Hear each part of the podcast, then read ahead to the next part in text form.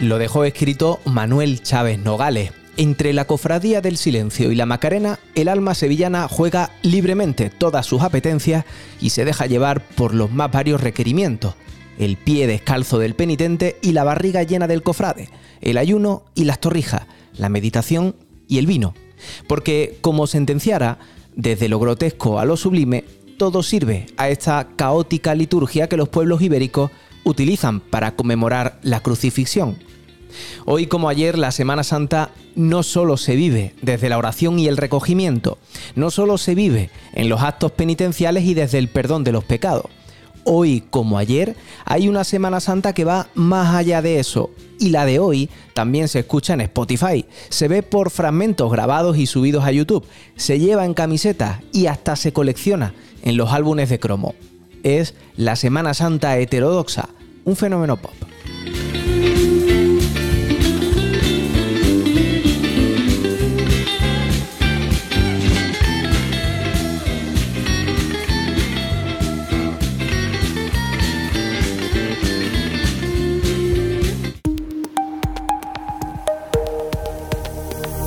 Hablando en andaluz, el podcast que pone el acento en Andalucía. Un año más el tiempo nos alcanza, estamos ante una Semana Santa que no tiene límites y, no los tiene en ninguno de los pueblos de las ocho provincias andaluzas, porque por una razón u otra la celebración traspasa fronteras y a veces hasta las suyas propias. Sea cual sea la razón para acercarse a la Semana Santa, en este siglo XXI llaman la atención aquellas vías alternativas que nos hacen entender esta fiesta quizá de otra manera.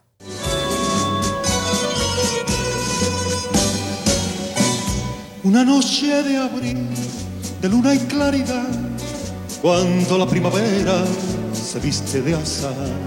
Christopher Rivas, desde la redacción de En Andaluz. Hola. Hola, Antonio. Y aunque ahora se traduce de otra manera, lo cierto es que la interpretación heterodoxa de la Semana Santa eh, como que no es nueva. No, no lo es.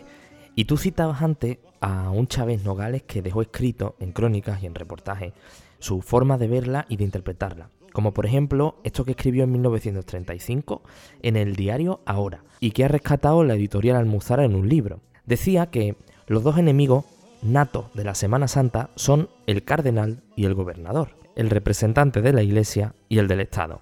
El buen capillita se pasa la vida hablando mal de ellos y protestando contra sus decisiones, Claro está que, como el cofrade es por principio hombre religioso y ciudadano pacífico, no puede ponerse abiertamente en lucha con los representantes de la Iglesia y el Estado, pero en realidad su obra, es decir, las cofradías, se ha ido haciendo a espaldas de ambos y muchas veces a su pesar. Y a buen seguro que eso que decía Chávez Nogales lo firmaría hoy más de un cofrade. Pero hay más, Antonio, porque mientras hablamos estamos escuchando a Carlos Cano y uno de sus hermosos pasodobles, este dedicado a la esperanza Macarena, a la que llega a decirle, Macarena deja ya de padecer, Macarena sé mujer, algo que difícilmente encontraríamos en la Biblia, claro está.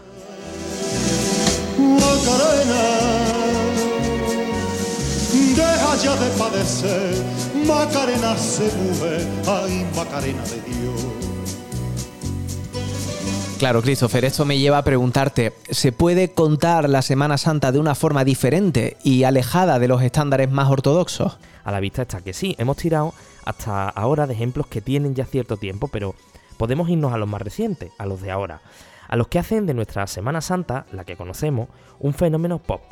Y claro, inevitablemente tengo que hablarte de las Holy Cards, que imagino que habrás escuchado hablar de ellas. Con la pasión de sus manos el amor de tu mirada. Una imagen cobra vida, hecha con fe y esperanza.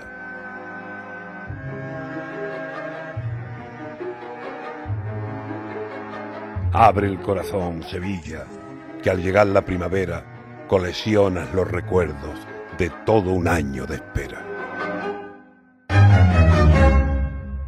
Bueno, ha sido la auténtica sensación de este año. Hasta el punto de que se han vendido más de 7 millones de cromos. 7 millones, ¿eh? que se dice pronto. Y, en 3 o 4 meses solamente, no creas que es mucho más. Eh, las Holy Card básicamente son un coleccionable de la Semana Santa de Sevilla en forma de cromo que se lanzó al mercado a finales del año pasado y que durante mucho tiempo eh, ha estado agotado el álbum. O sea que hasta este punto llegamos. ¿eh? Se han vendido cientos de sobres de estampitas cada día. Y también se ha promovido una curiosa iniciativa, eh, las llamadas Holiquedadas, que consisten básicamente en quedadas para intercambiar los cromos. Vamos, como toda la vida, como seguro que hicieron de pequeños nuestros padres, pero con los cromos de fútbol en aquel caso. De hecho, en YouTube nos encontramos hasta vídeos de chavales haciendo su, su, particular unboxing. Bueno, pues aquí estamos con un nuevo vídeo. Muy buenas a todos, soy Antonio de la época y vamos a hacer hoy un unboxing de solamente dos sobrecitos, ¿vale? Dos sobrecitos nada más. Y vamos a enseñar también ahora eh, el álbum, ¿vale? Para que lo veáis en el canal, que también hay que enseñar el, el álbum. Pero primero vamos a abrir los sobres. También os enseñaré la lista de que, os tenéis que, que, bajar. ¿Y qué tienen estas estampas para tener tanto tirón? Pues lo primero, Antonio, es que juegan con una fe compartida y que pasa de padres a hijos. Esto ha hecho que para los niños fuera una diversión, pero es que sus padres se la han tomado también muy en serio. Y al final son los que ponen hasta el dinero. Además, estos cromos sobre la Semana Santa se han modernizado y llevan insertos, códigos QR que se pueden escanear y que nos llevan a conocer más detalles de la fotografía en cuestión o de la hermandad de la que se trate esa Holy Car. Lo cierto, Christopher, es que el merchandising en torno a la Semana Santa es hoy impresionante. Así es, porque mira, de las estampitas pasamos a las camisetas. Esta llegó hasta un pleno municipal, el de Sevilla, claro, eh, porque lo llevaba el concejal de Izquierda Unida, Daniel González una camiseta con una versión muy original y muy libre del triunfo de la Santa Cruz. Vamos, de la canina de toda la vida. Original, libre y hasta rompedora, diría yo. Y es la que ha hecho el diseñador Francisco Martínez, más conocido en redes sociales como Loco del Color. Es un trabajo para la portada del llamador de este año. Y claro, ante el éxito que ha tenido, pues se han hecho hasta camisetas y de fabricarlas se ha encargado una marca sevillana, Semblanza Cofrade, que se ha especializado en los últimos años en hacer este tipo de camisetas con motivos sevillanos. Vamos con la música. Hombre, claro, porque la música también está revolucionando de alguna manera la forma de entender la Semana Santa. No nos referimos precisamente a las marchas procesionales, aunque a ellas nos recordarán un poco lo que vamos a escuchar a continuación. Y empieza por el rockero sevillano Andrés Herrera, más conocido como Pájaro, que interpreta junto a Raúl Fernández algunas de las marchas más conocidas y lo hace en la iglesia de San Juan de la Palma, en una grabación para el programa de Canal Sur Andalucía en Semana Santa. Presta atención.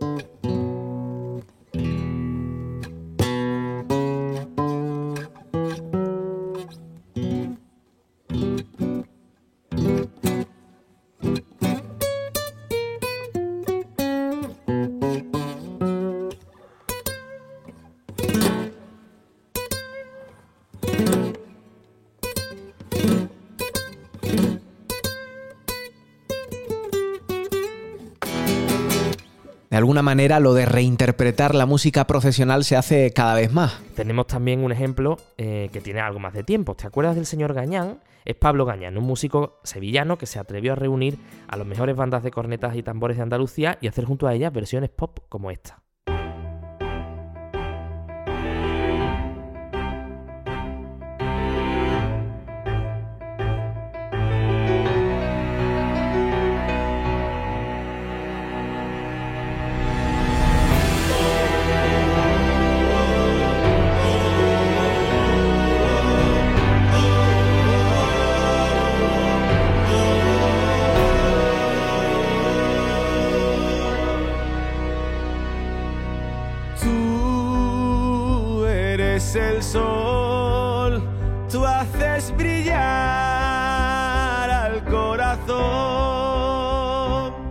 Música también ha servido de inspiración para otros proyectos creativos relacionados con la Semana Santa. Aunque quizás si hablamos de música, Semana Santa y versiones particulares, creo que tenemos que mencionar a Califato 3x4, un grupo que a finales de 2019 ya sorprendió a todos por sus referencias extraordinarias a la identidad andaluza y por tanto no podía faltar a la Semana Santa.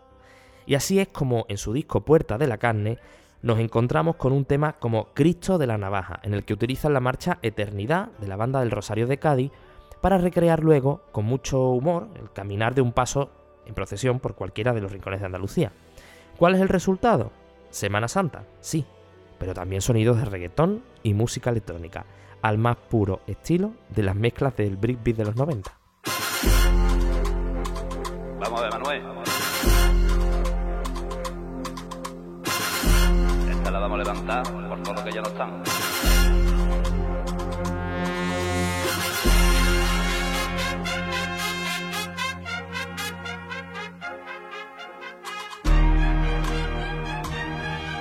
Vámonos, chiquillos. Está poquito a poco, ¿eh? A pulso. Que la notáis en las collejas. Vamos. Y ahí está el caso de Lázaro. Detrás de este seudónimo, un fotógrafo malagueño que se llama Pepe Gómez, que para adoptar este nombre se inspiró en el videoclip de una canción del disco póstumo de David Bowie, Lazarus. ¿Y por qué Lázaro? Pues porque según los evangelios, Lázaro se levantó y andó. Y Pepe Gómez dice que quien vuelve de la muerte seguro que empieza a ver las cosas de una forma diferente. Y es lo que él quiere hacer con sus creaciones. Tradicionalmente el domingo previo al domingo de Ramos, que es domingo de pasión, lo es también de pregones, y no sé si en la palabra también se muestra la versión más heterodoxa de la Semana Santa, o es una frontera que todavía no se ha cruzado. Ni mucho menos. De hecho, quiero hablarte del pregón heterodoxo, que es así como se llama y que lleva ya seis años organizando la revista La Muy, dentro de lo que llaman triduo heterodoxo. Pues ellos tienen un pregón que cada año da una persona conocida del mundo de la música, de la cultura o el arte y que precisamente se aleja de los cánones tradicionales del pregón de la Semana Santa.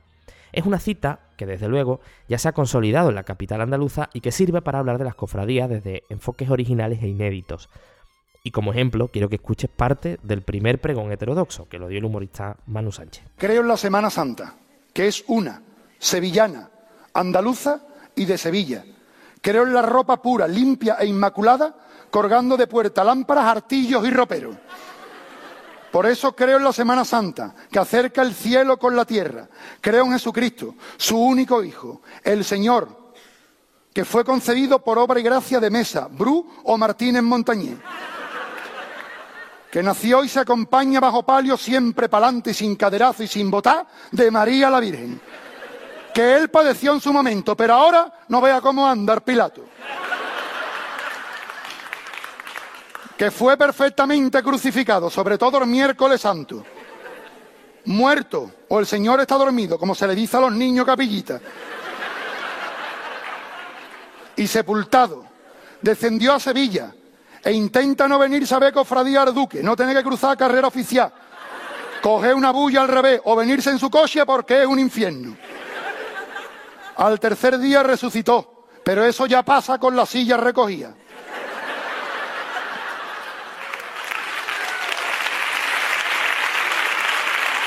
para que luego pensemos que en cuanto a la Semana Santa está ya todo dicho o está ya todo visto. Gracias, Christopher. A ti, Antonio. Hasta la semana que viene.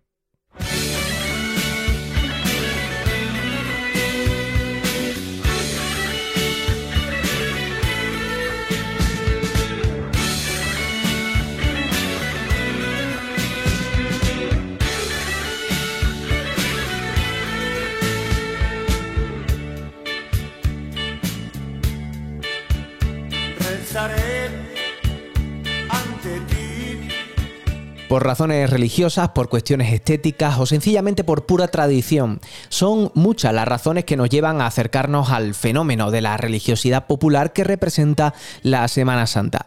Si somos nosotros los que le damos sentido a todo lo que la rodea, hay que tener en cuenta que nosotros ya no somos los mismos que lo de antes. Por eso, quizá nuestra forma de acercarnos a esta fiesta, que lo fue primero religiosa y luego popular, también es distinta hoy. Alberto del Campo Tejedor es catedrático de Antropología Social y profesor en la Universidad Pablo de Olavide de Sevilla.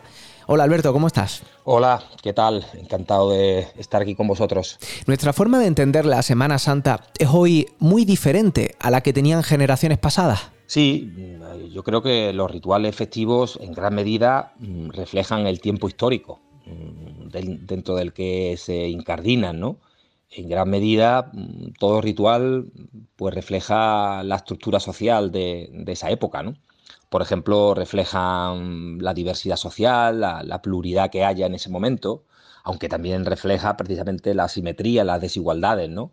En Sevilla tenemos una hermandad de los negritos, como en muchas otras ciudades, porque Sevilla era la ciudad con más esclavos negroafricanos de España y casi casi del mundo occidental en el siglo XVI y XVII, ¿no?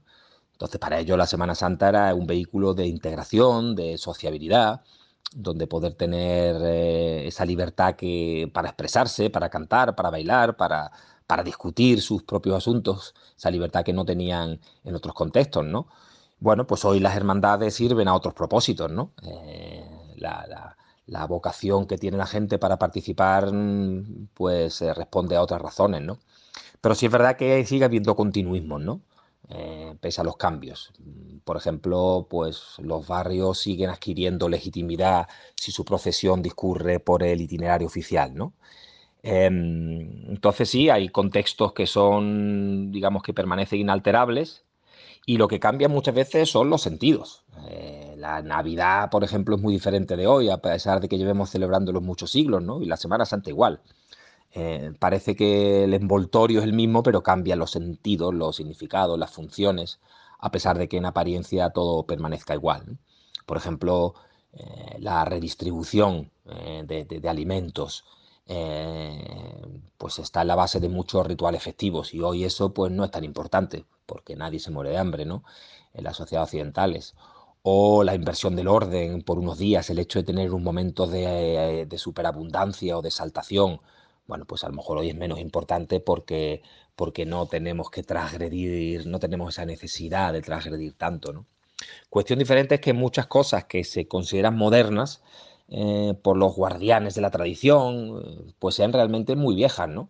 Eh, se nos dice que está cambiando mucho tal o cual aspecto del ritual, cuando en realidad mm, se ha hecho siempre, ¿no? Por ejemplo, la mezcla de lo profano y lo sagrado, o el papel que juega eh, lo sensual, eh, incluso lo sexual en las fiestas primaveras, no solo una romería, sino también una Semana Santa, pues esto eh, no es, no es una cuestión de ahora, ¿no? No tiene que ver con la, con la diversidad sexual o con la mayor tolerancia sexual de ahora, sino que ha, ocurrido siempre, ¿no?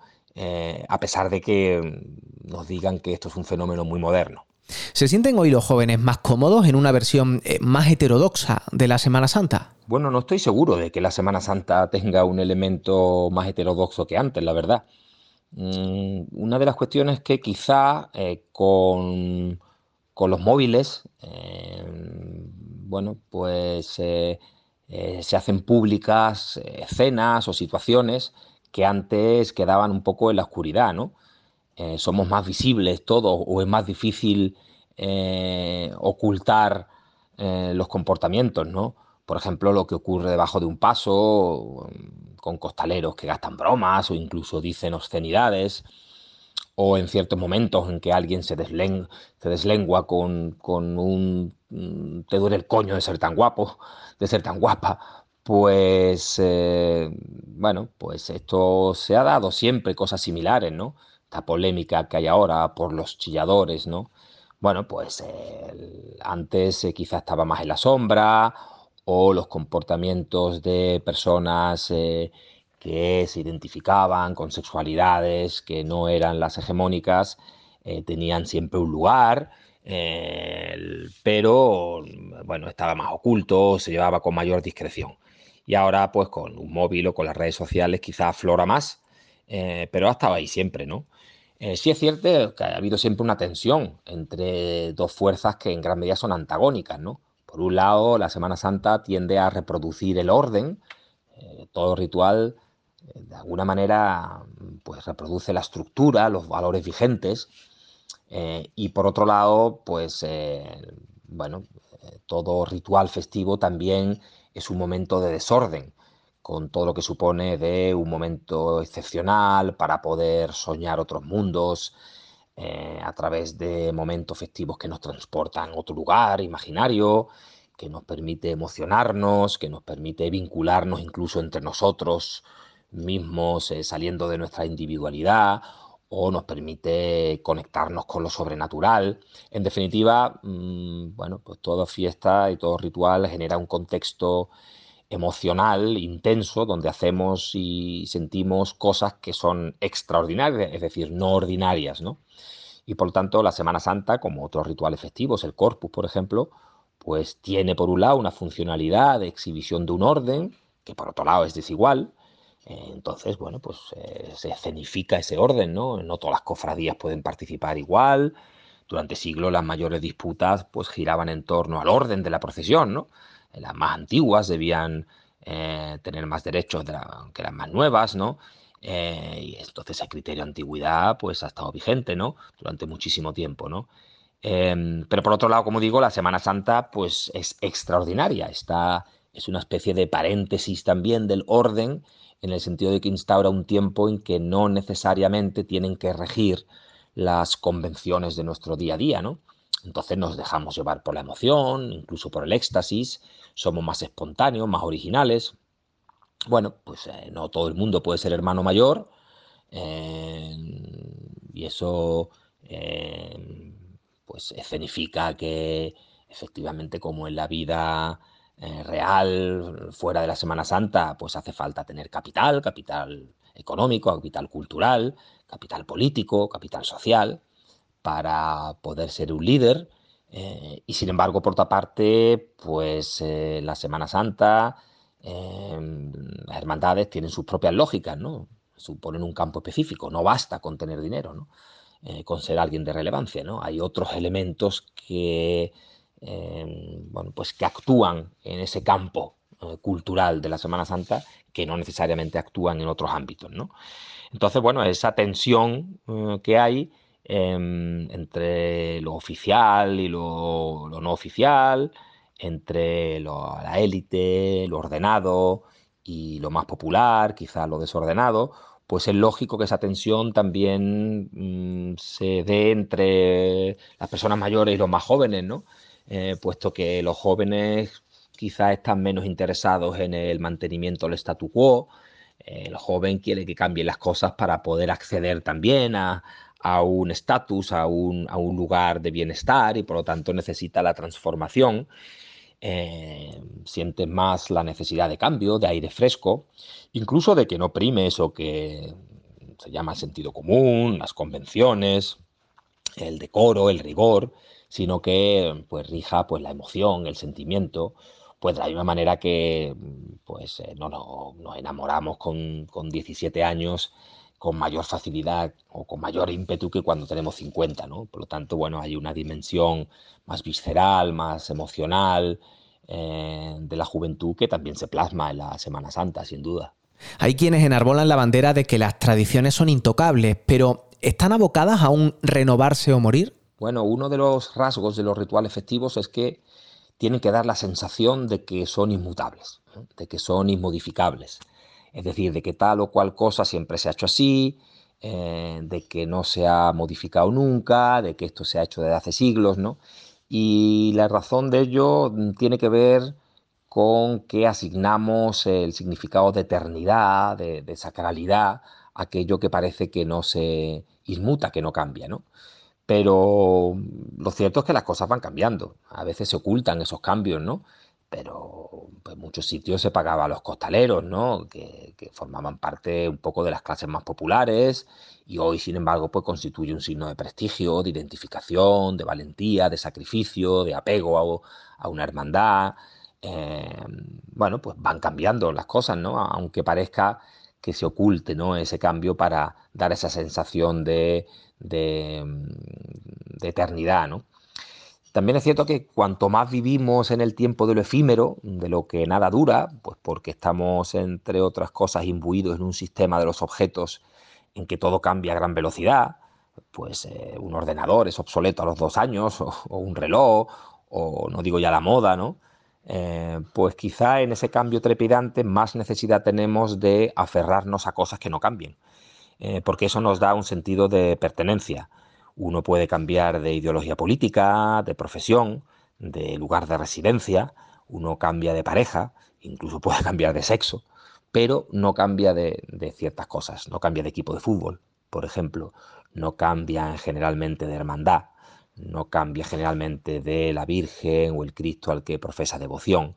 Y por lo tanto, mm, sí, hay que ser flexible, hay que ser resiliente a los nuevos tiempos, pero por otra parte también hay una necesidad de mantener esa estabilidad, esa inmutabilidad, precisamente en los tiempos en que pues, los ritmos de cambio parecen más trepidantes. trepidantes ¿no? Yo creo que la Iglesia bueno, pues ha sido en gran medida maestra en esto, ¿no?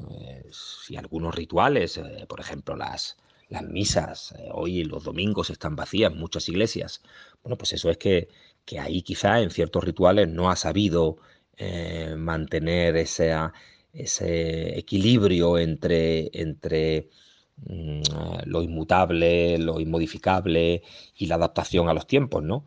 Y sin embargo, en otros rituales, eh, pues auspiciados, por ejemplo, en este caso por las hermandades, pues sí, quizá porque siempre han estado dirigidos no tanto por la jerarquía eclesiástica, sino por gente de a pie y más apegada a los cambios y yo creo que eh, bueno, pues ciertos rituales envejecen bien, ciertos rituales mantienen ese, esa aura ¿no? de inmutabilidad, de eternidad, de sacralidad, y sin embargo van introduciendo pequeños cambios, ¿no? poco a poco, casi imperceptibles, que, que permite que la gente vaya actualizando eh, su participación sin que el trasfondo se mantenga, eh, digamos, sin cambiar. La Semana Santa de los cromos, de las camisetas, la de los graffiti, la de los sonidos de las marchas incorporados a la música pop, eh, representan la sociedad de hoy mejor de lo que lo hacen las proclamas de culto y los almanaques tradicionales con nuestro Cristo o nuestra Virgen.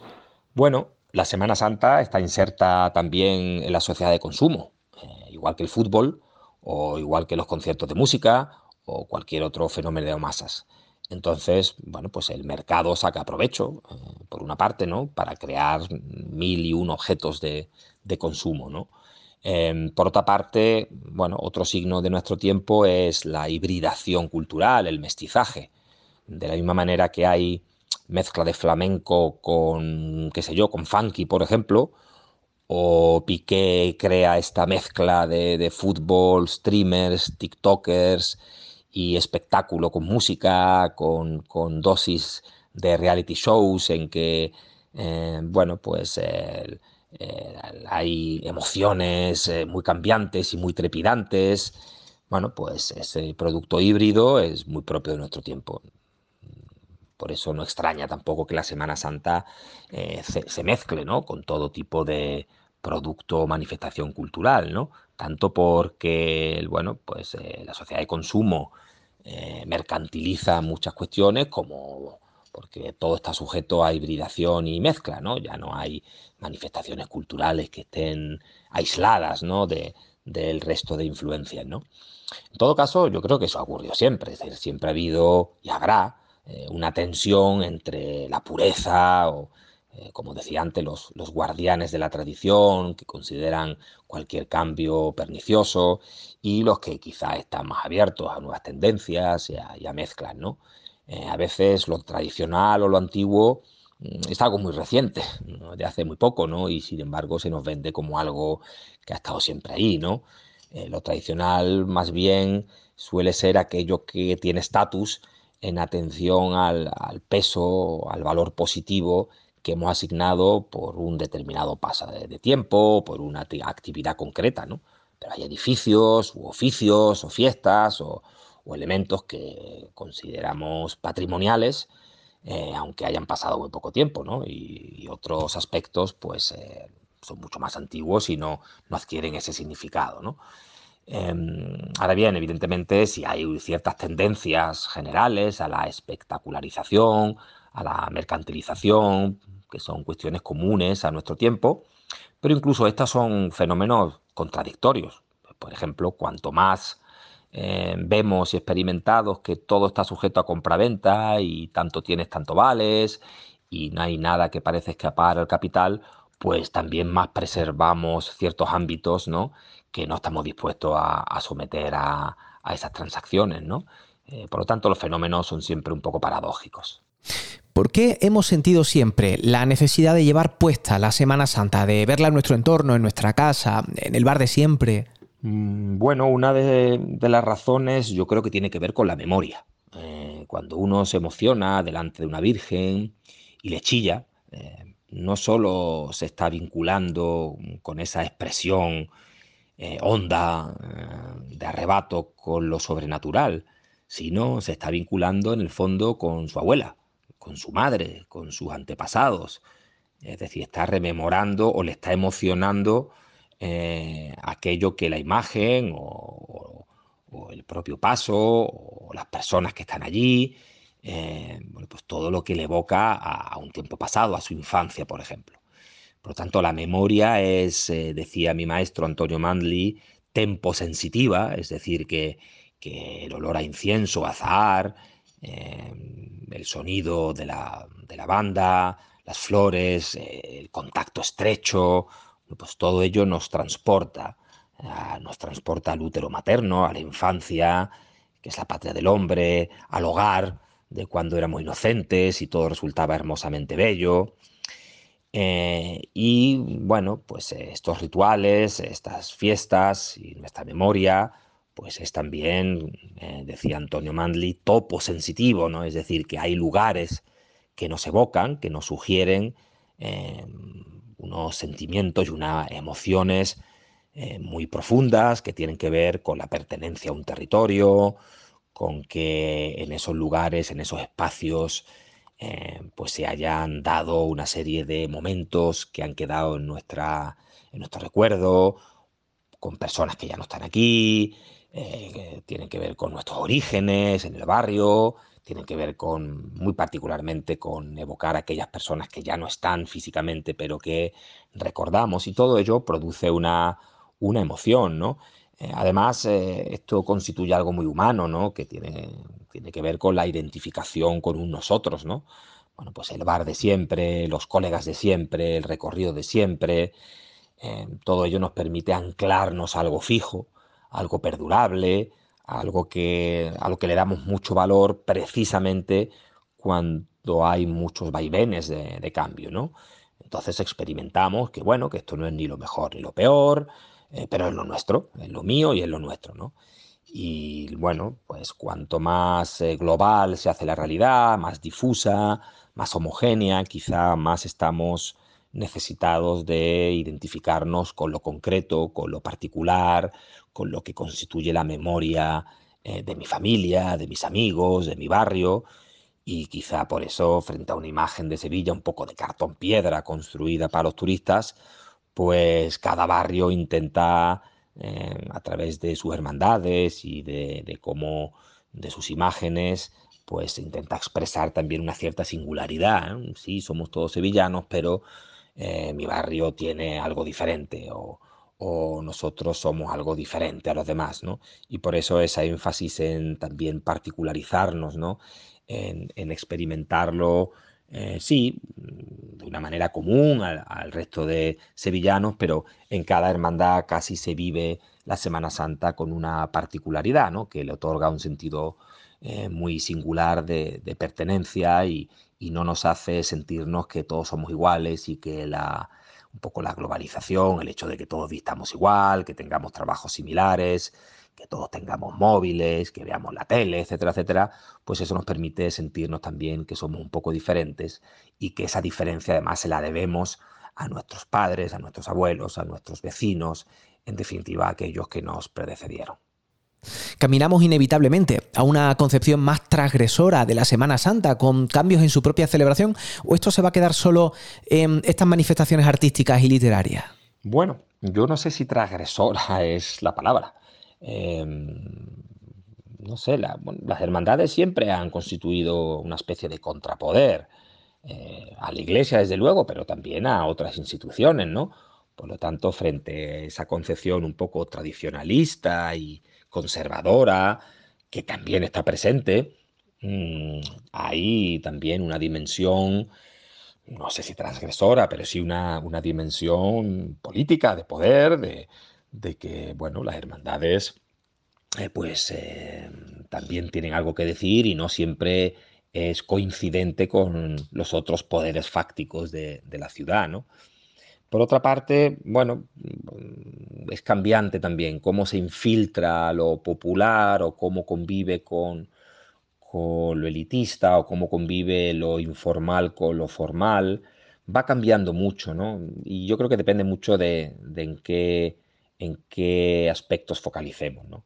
pues alguien puede pensar que el hecho de que en esta Semana Santa se paguen más de mil euros por algunas sillas o palcos, pues que esto es un signo de nuestro tiempo y, de que progresivamente parece que no hay actividad humana que no esté sujeta a mercantilización.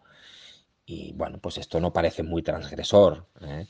Es sintomático la aceptación que tenemos de que todo debería estar sujeto al pago, a los costes y que esto sería justo, equitativo, democrático, o que la consideración de que, bueno, pues que uno tiene más o menos derecho para presenciar una, un, bueno, pues un, acontecimiento que, tiene también su dimensión religiosa, que tiene su dimensión espiritual, incluso artístico, cultural, patrimonial, em, pero que bueno, también en los lugares preferentes para vivirlo eso, pues también esté sujeto a, bueno, al, poder económico, ¿no? Eso quizá no parezca muy transgresor para, algunas, para algunas personas, ¿no? Em, quizá ahí lo que más eh, interés tiene es porque precisamente esas medidas eh, se aceptan en unas ciudades más que en otras, ¿no? Quizá aquí estamos muy acostumbrados a una simetría que vemos también desde hace siglos y que se expresa en la feria, que se expresa en los toros y que se expresa también en la, Semana Santa.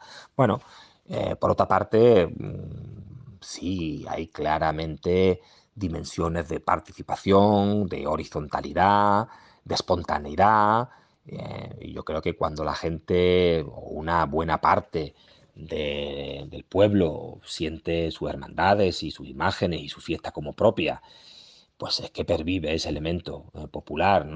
Em, bueno, por otra parte, además, siempre que, discutamos sobre ello y haya polémica y haya discusión y, y, se permita hablar de ello, ¿no? Que quepan diferentes puntos de vista, pues sobre sobre el recorrido oficial o sobre esto que hablábamos antes, ¿no? Sobre si debe estar sujeto a, mercantilización ciertos aspectos.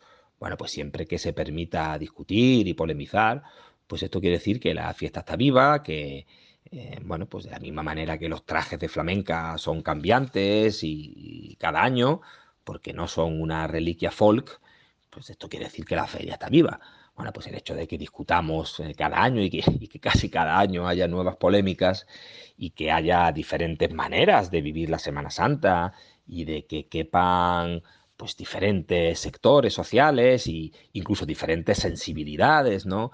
Y que la gente comprenda que, que caben pues personas con diferentes orientaciones sexuales, con diferentes ideologías y que cada cual puede vivir la Semana Santa eh, un poco a su manera, pues eso mm, quiere decir que efectivamente la Semana Santa es un ámbito también de, participación, de inclusión, de que está viva, de que no es un contexto hermético a los cambios y que, bueno, algunas cosas gustan más o algunas cosas gustan menos. Quizá hay sectores más conservadores, más tradicionalistas que, se ponen el grito en el cielo ante ciertas cosas, pero en todo caso yo creo que sí, que es un, es un contexto vivo, es un contexto eh, de creatividad y, la muestra está en que, bueno, pues hay tantas maneras de vivir la Semana Santa y yo diría que tantos, tantos tipos de personas involucrados en la Semana Santa como los hay en la sociedad. Quizá en mucho mayor eh, número y, en mucha eh, mayor pluralidad de lo que encontramos en, en otros contextos, ¿no? que son más bueno, más cerrados o más eh, eh, o están más asociados a ciertas clases sociales. pues a la ópera no va todo el mundo, ¿no? Eh, por ejemplo, ¿no? incluso a los toros no va todo el mundo. pero la Semana Santa, en ese sentido, sí tiene una dimensión popular, como lo tiene el fútbol, porque, porque encontramos todo tipo de personas que se vive, que viven y se desviven por la Semana Santa como también lo hacen por el equipo de, su ciudad. ¿no? Y en ese sentido yo creo que la Semana Santa está muy viva. Eh, no sé si caminamos a una concepción transgresora, pero sí estamos, eh, creo, en una senda, bueno, de, que acompaña a los avatares del tiempo y, y, que no sé, la Semana Santa en modo alguno es una reliquia, es un contexto de tradicionalismo más bien yo creo que es un contexto de, participación, de discusión y en ese sentido tenemos que congratularnos todos de que quepan las transgresiones y, por supuesto, quepan las personas que consideran que esas transgresiones han ido demasiado lejos, ¿no? Y que esas tensiones permanezcan, afloren e incluso se hable de ellas, yo creo que es un signo eh, de, la grandeza de esta fiesta. Pues Alberto del Campo, gracias por este análisis. Un saludo.